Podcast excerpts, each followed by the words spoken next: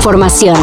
Titulares nacionales, internacionales, música, cine, deportes y ciencia en cinco minutos o menos. Cafeína. Lo he contado en alguna otra ocasión y no me gusta repetir los, eh, las anécdotas reales. La única vez que he pegado a alguien en el bachillerato en mitad de la clase ha sido precisamente por una declaración terrible contra los homosexuales.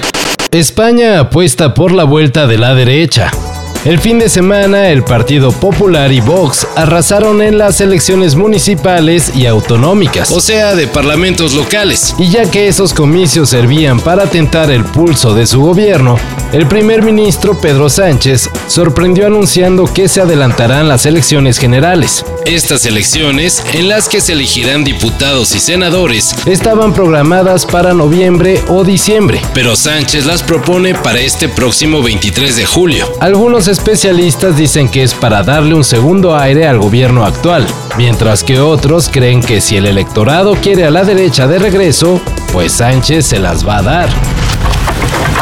Y hablando de derecha, pero en su variante más extrema, en Uganda se acaba de aprobar una ley anti-LGBT que puede considerarse como la más dura en todo el mundo. Promulgada ayer 29 de mayo, esta ley castiga con prisión y hasta con la pena de muerte a quien cometa actos con personas de su mismo sexo o promueva los derechos de la comunidad LGBT.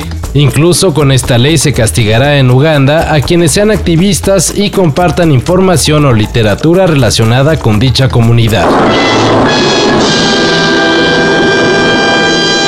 En definitiva, una total violación de derechos humanos. El año pasado todavía yo le preguntaba, Checo, ¿qué prefieres, ser segundo del campeonato o ganar México? Y me dijo, yo nunca soñé con ser segundo de nada. Es una mentalidad que todos tenemos que aprender muchísimo. Claro. Ya después... Pues te, te informo que es segundo, ¿eh?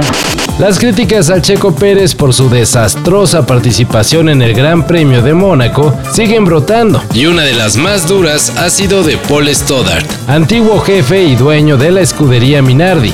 Para el magnate que vendió su equipo a Red Bull, el piloto mexicano ya cometió los suficientes errores que demuestran que no puede ser considerado contendiente para su compañero de escudería, Max Verstappen.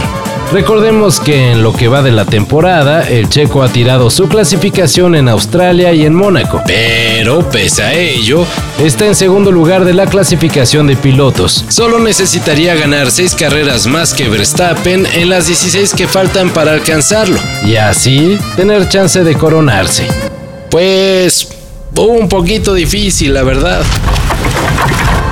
Martin Scorsese podría hacer otra vez una película sobre Jesucristo. De acuerdo con Variety, al afamado director le nació el interés sobre este proyecto después de tener una plática con el Papa Francisco. He respondido al llamado del Papa a los artistas de la única manera que sé, imaginando y escribiendo un guion para una película sobre Jesús. Jesús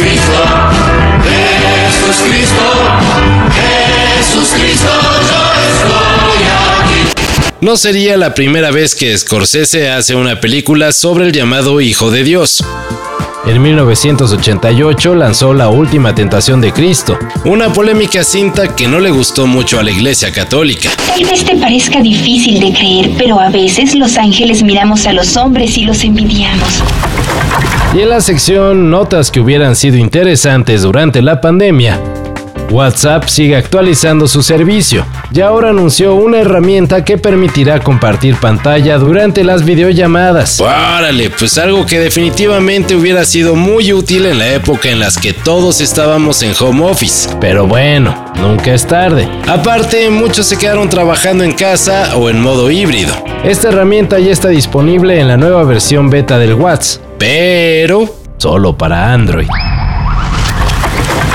Todo esto y más de lo que necesitas saber en sopitas.com. El guion corre a cargo de Álvaro Cortés y yo soy Carlos el Santo Domínguez. Cafeína. Un shot de noticias para despertar. Lunes a viernes por sopitas.com. Y donde sea que escuches podcasts.